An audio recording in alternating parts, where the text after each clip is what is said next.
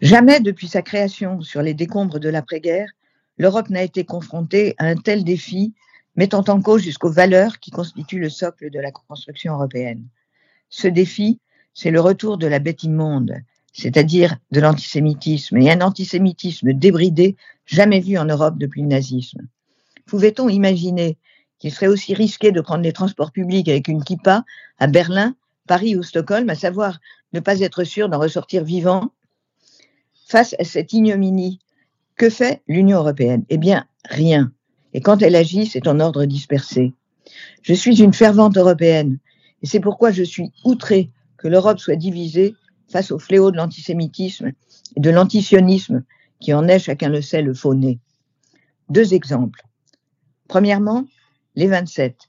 Ils n'ont pas été capables de voter ensemble contre la résolution jordanienne à l'ONU en octobre dernier, appelant, je cite, à une trêve humanitaire immédiate et soutenue, en réalité un cessez-le-feu complet, permettant au Hamas de recommencer à commettre ses atrocités sous les hurrahs des populations gazaouis et avoisinantes. Deuxième exemple, j'ai contacté la coordinatrice européenne de la lutte contre l'antisémitisme, Katharina von Schrebein, mais silence radio. Elle n'a même pas daigné m'adresser un accusé de réception. Je reste néanmoins optimiste, tout n'est pas perdu, car la réaction de l'Allemagne est encourageante. Comme l'on sait, ce pays fait face à des violences antisémites d'une virulence inouïe, de la part de l'extrême droite néo-nazie, qui est le parti AFD, mais aussi de la population musulmane, appuyée par de jeunes endoctrinés.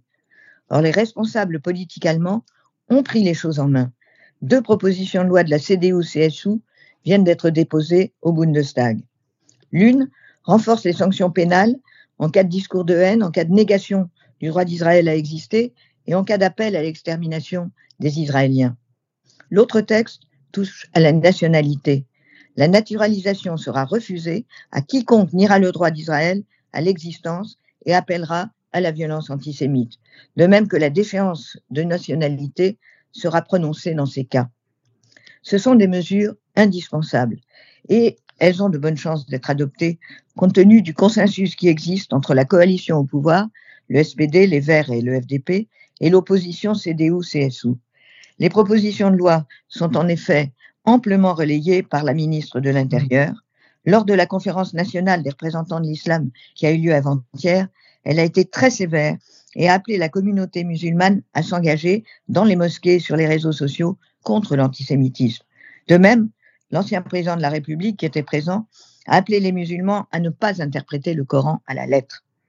Mais que font quant à eux les responsables européens qui sont si prompts à proposer des textes pour tout et n'importe quoi?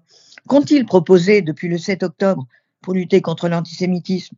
Se sont-ils interrogés sur la citoyenneté européenne de ceux qui refusent d'adhérer à nos valeurs fondamentales? Sur les pas de l'Allemagne, l'Europe et les États qui la composent doivent se donner les moyens de défendre ce qui nous unit, le respect de l'autre, quelle que soit son origine et sa religion, c'est-à-dire la lutte contre l'antisémitisme. S'ils ne le font pas, l'histoire les jugera.